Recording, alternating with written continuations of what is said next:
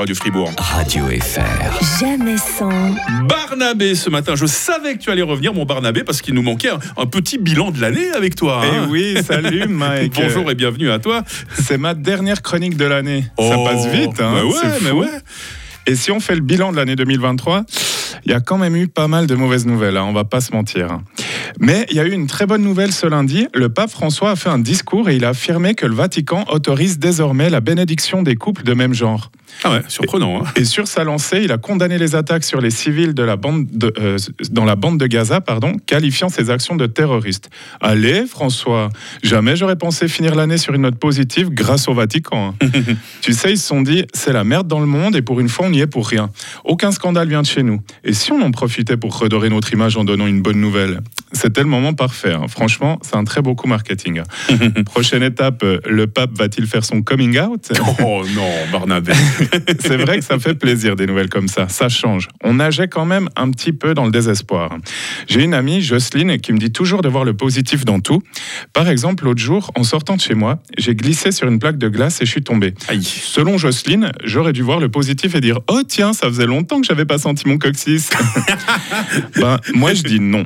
Faut pas se à être positif. Si c'est votre nature, très bien. Mais sinon, ça en devient toxique. Moi, cette année, j'ai décidé de me laisser ressentir les choses comme elles viennent. Si quelque chose m'emmerde, eh ben, c'est très bien. On a le droit de se plaindre, même pour des choses pas si importantes. Par exemple, moi, j'aime pas l'hiver. Eh ben, je le dis. Attention, Mike, hein, ça dénonce ce matin. Non, c'est vrai, l'hiver, c'est horrible. Il n'y a plus de vie, il fait toujours nuit, on dirait le jugement dernier. Et ce matin, d'ailleurs, je crois même que j'ai aperçu la mort avec sa faux. Oh.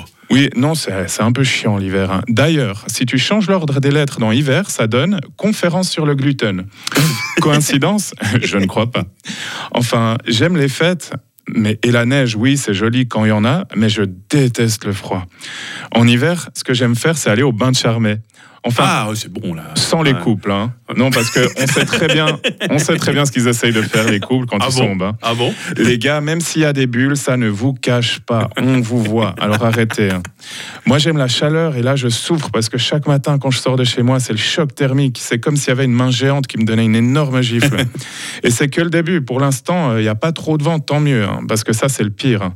Quand il fait 0 degré, tu as ressenti moins 40, comme Mhm. le cœur de Marine Le Pen.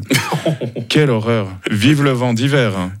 D'ailleurs, cette chanson aussi, c'est un très beau coup marketing pour essayer de rendre ça positif. Ou alors c'est un masochiste qui a écrit les paroles, je sais pas. Mais dans ce cas, moi je propose Vive la paix, vive la paix, vive la peine de mort. Oh. Alors voilà. Non, pas avant Noël. 2023, c'était un peu de haut, pas mal de bas, et c'est comme ça. Alors ne disons surtout pas ce sera mieux l'année prochaine, parce que je fais ça depuis 2019 et je vous jure, ça ne marche pas.